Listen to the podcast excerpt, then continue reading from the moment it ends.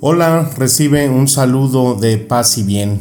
Hoy iniciamos con estas cápsulas que nos ayudarán a encontrar un espacio de reflexión a través de la palabra de Dios. Hoy vamos a tomar el relato de la enfermedad y curación de Ezequías. Esto lo encontrarás en el libro segundo de los Reyes, en el capítulo 20. En aquellos días, Ezequías cayó gravemente enfermo el profeta Isaías, hijo de Amós, fue a verlo y le dijo, así habla el Señor, ordena todos los asuntos de tu casa porque vas a morir, ya no vivirás más. Ezequías volvió su rostro hacia la pared y oró al Señor diciendo, Ah, Señor, recuerda que yo he caminado delante de ti con fidelidad e integridad de corazón, y que hice lo que es bueno a tus ojos. Ezequías se deshizo en llanto. Isaías no había salido aún del patio central cuando le llegó la palabra del Señor. Vuelve y dile Ezequías, el jefe de mi pueblo, así habla el Señor, el Dios de tu padre David, he oído tu súplica, he visto tus lágrimas. Yo te voy a curar, dentro de tres días subirás a la casa del Señor. Añadiré otros quince años a tu vida. Te libraré a ti y a esta ciudad de manos del rey de Asiria, Defenderé a esta ciudad por mi honor y el de mi siervo David. Palabra del Señor. El resto de la historia lo puedes continuar tú con tu Biblia y ahí encontrarás, como siempre, esa luz que nos da el Espíritu Santo.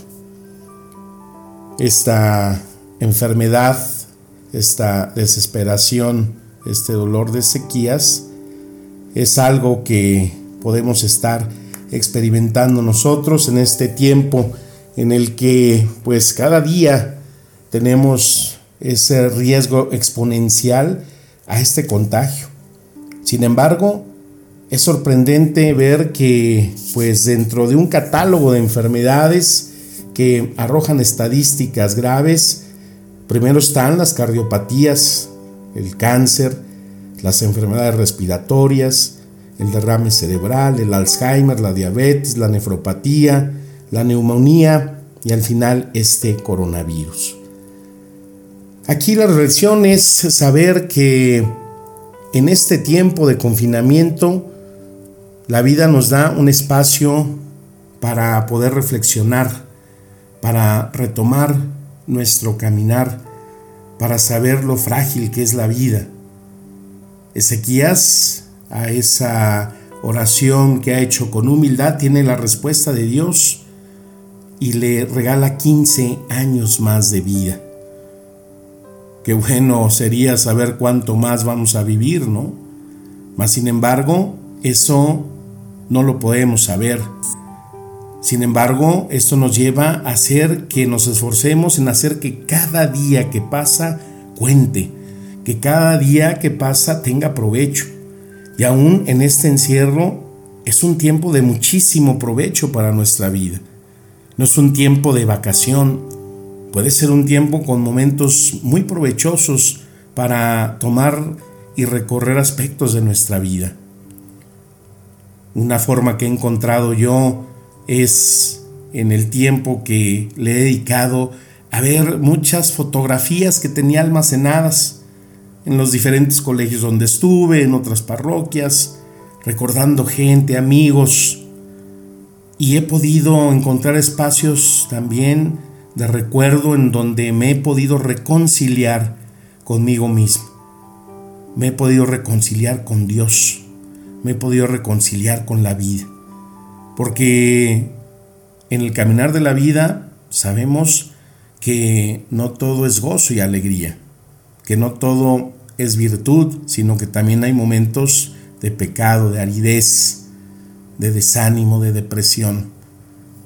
Y qué importante saber que lo que nos enseña hoy Ezequías es que cuando oramos con el corazón, cuando oramos con humildad, cuando nos ponemos en esa presencia de Dios, Él nos estará dando siempre respuestas, nos estará dando siempre el sentido del regalo tan grande que nos ha dado a cada uno de nosotros y que es la vida.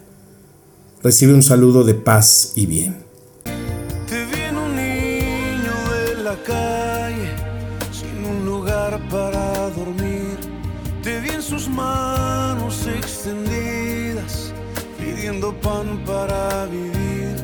Te vi en sus ojos suplicantes y en su sonrisa titubeante.